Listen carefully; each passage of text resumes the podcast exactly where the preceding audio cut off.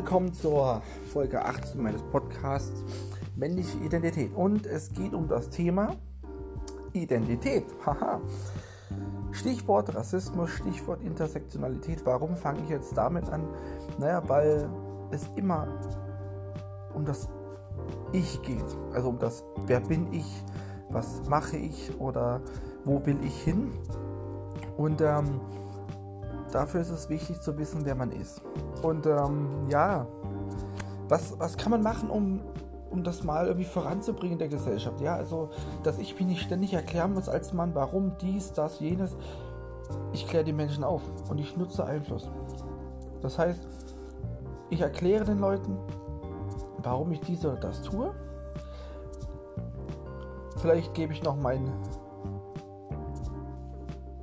Bild von Männern und Frauen zum Besten und versuche einfach diese, diese, diese Grenzen, die da immer gezogen werden, mh, unsichtbar werden zu lassen, indem man einfach auf Gemeinsamkeiten hinweist. Nämlich, Männer und Frauen haben eins gemeinsam. Sie sind Menschen.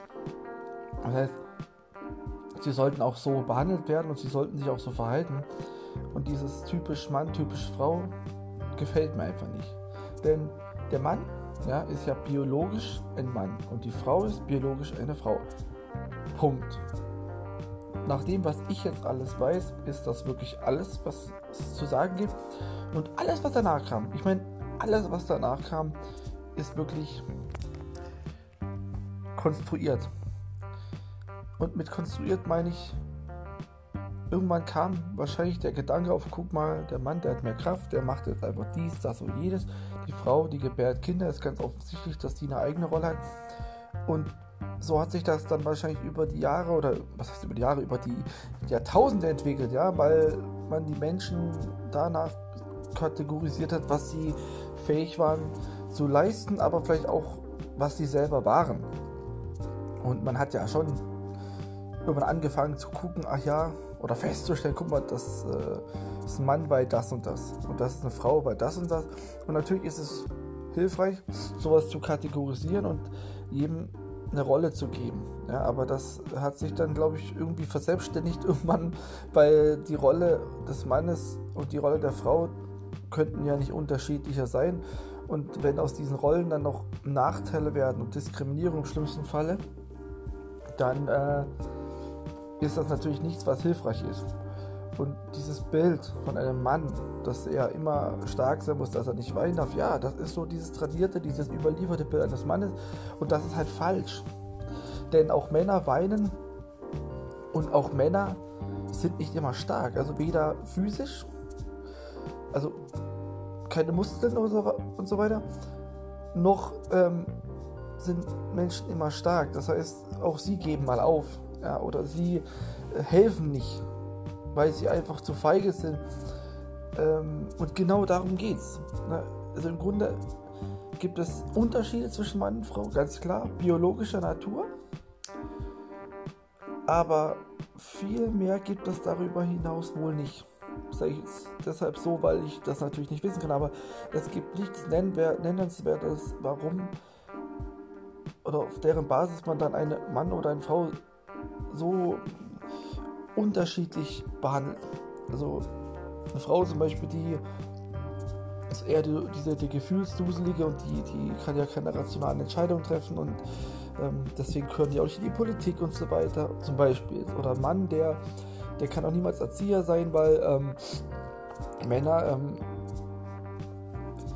einfach zu, zu hart sind. Die sind nicht empathisch genug oder, oder der Mann ist ja immer ein Pädophiler, also man, man da gibt es ja immer dieses, äh, warum spreche ich das an? Beim Mann gibt es ja dieses Vorteil im Kita-Bereich, das habe ich leider schon oft gelesen und gehört, dass man einem Mann eher dazu tendiert zu glauben, dass er ein Vergewaltiger ist oder Kinder vergewaltigen könnte, weil es in der Tat laut Statistik wirklich mehr Männer sind als Frauen. Aber daraus kann man keine Schlüsse ziehen. Oder sollte man zumindest nicht, denn man, man weiß ja nicht mehr, als diese Zahlen hergeben. Und ähm, ein Mann kann natürlich Kinder erziehen und Kinder betreuen, natürlich. Und es ist auch immer eine Sache des Umfelds und der Struktur und der Strukturen. Und der, des Menschlichen, was da auch immer mit reinspielt. Das heißt, ich weiß, wer bei mir arbeitet, das heißt, ich weiß auch, wen ich einstelle. Dementsprechend kann natürlich auch der Mann als, als Erzieher arbeiten. Und genau um sowas geht es mir.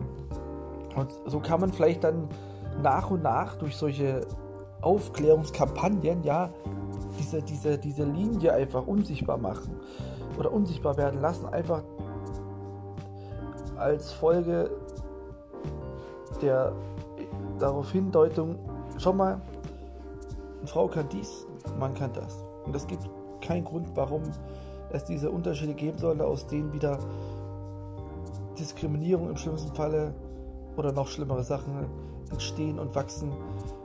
Deshalb ist es immer ganz wichtig zu wissen, wer man wirklich ist. Und gerade zum Thema Rassismus konnte ich da sehr viel lernen, weil Schwarz immer noch einem strukturellen Rassismus ähm, zum Opfer fallen und ähm, das ein sehr spannendes Thema ist. Das, darauf möchte ich jetzt nicht genau eingehen, aber es ist nicht so einfach, wie viele das wohl glauben, denn ähm, Rassismus ist überall und das ist auch keine rein deutsche Geschichte. Das heißt, wir müssen uns jetzt nicht irgendwie diskriminiert oder irgendwie ähm, so fühlen, als würde man ständig mit dem Finger auf uns zeigen, sondern es geht in erster Linie nicht um uns Weiße, sondern es geht um alle Menschen.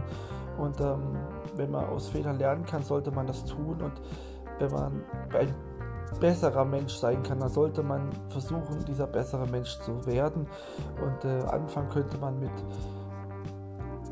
dem eigenen Selbstbild, das man hat, nämlich ich habe Rassismen und dementsprechend versuche ich mich zu ändern. Ist bei mir auch so gewesen, habe ich ja, glaube ich, auch in der Podcast gesagt. Ähm, ganz wichtig. So. Das war jetzt eine lange, lange, lange Folge. Ich hoffe, ich bin alles losgeworden. Ja, bis zum nächsten Mal, zur Folge 19. Dann werde ich dann werd nochmal über dieses Thema oder über diese Punkte direkt sprechen oder ganz anders wählen. Seid gespannt. Bis bald.